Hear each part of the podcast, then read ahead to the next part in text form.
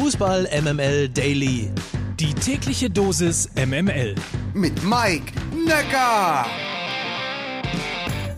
Guten Morgen, heute ist Dienstag, der 4. Mai und hier sind wie immer komplett subjektiv vorgetragene News aus der Fußball MML Redaktion. Hertha ist zurück aus der Quarantäne und hat von Platz 17 den Abstiegskampf wieder aufgenommen. Das erste von drei Nachholspielen fand gestern in Mainz statt. Nach 90 Minuten trennte man sich 1 zu 1. Aus meiner Sicht ein okayes Ergebnis, denn es ist durchaus, wie man weiß, schwer, aus einer Corona-Zwangspause direkt in Wettkampfbedingungen zu kommen. Zeigte ja am Wochenende Holstein Kiel im Pokal gegen Borussia Dortmund. Mainz dürfte nach acht Spielen ohne Niederlage und jetzt 35 Punkten für ein weiteres Jahr Bundesliga gebucht haben.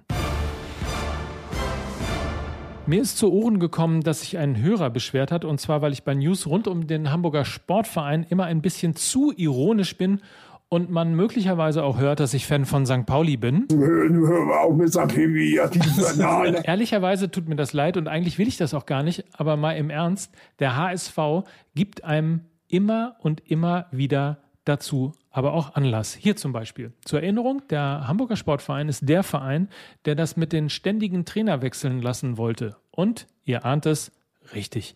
Nach fünf sieglosen Spielen in Folge und nur noch theoretischen Chancen auf einen direkten Aufstiegsplatz entlässt der Hamburger Sportverein Chefcoach Daniel Thune. Das Wunder von der Elbe soll nun Vereinslegende Horst Rubesch doch noch möglich machen. Mike, das Ding ist noch lange nicht durch. Die anderen sind doch nicht besser. Und das jetzt mal wirklich ernst gemeint. Viel Glück dabei.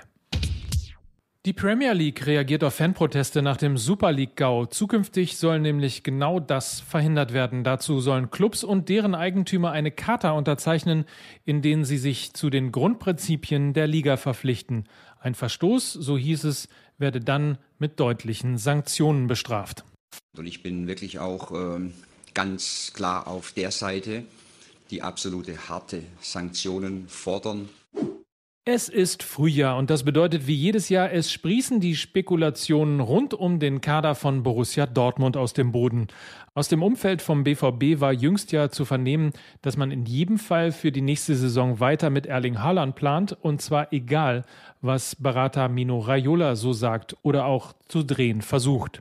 All eyes also on Jaden Sancho. Wir erinnern uns, im letzten Jahr war Manchester United an dem englischen Supertalent dran, hatte aber darauf spekuliert, dass Borussia Dortmund bei den geforderten 120 Millionen Euro nicht hart bleibt. Das Ergebnis ist bekannt.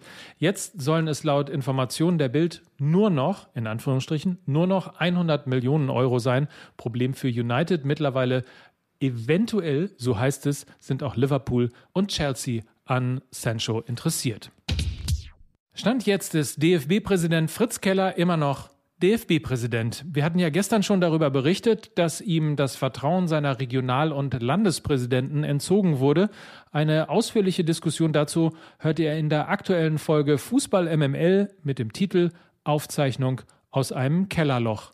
Rekordnationalspieler Lothar Matthäus forderte jetzt in seiner Kolumne bei Sky, dass der Zitat größte Fußballverband der Welt von jemandem angeführt wird, der aus dem Fußball kommt. Matthäus schlägt dazu Karl-Heinz Rummenigge oder Rudi Völler vor. Auch die Überschrift der Kolumne ist deutlich, das Elend muss ein Ende haben.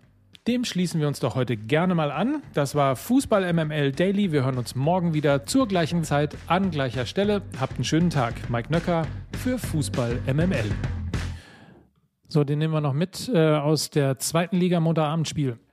Mit einem Last-Minute-Treffer in der 94. Minute gewann am Abend Fortuna Düsseldorf mit 3 zu 2 gegen den Karlsruher SC. Die Fortuna klingelt zumindest mal leise am Oberhaus und liegt jetzt punktgleich mit dem Hamburger Sportverein auf Platz 4. Zwei Punkte und drei Spiele dahinter ist Holstein Kiel.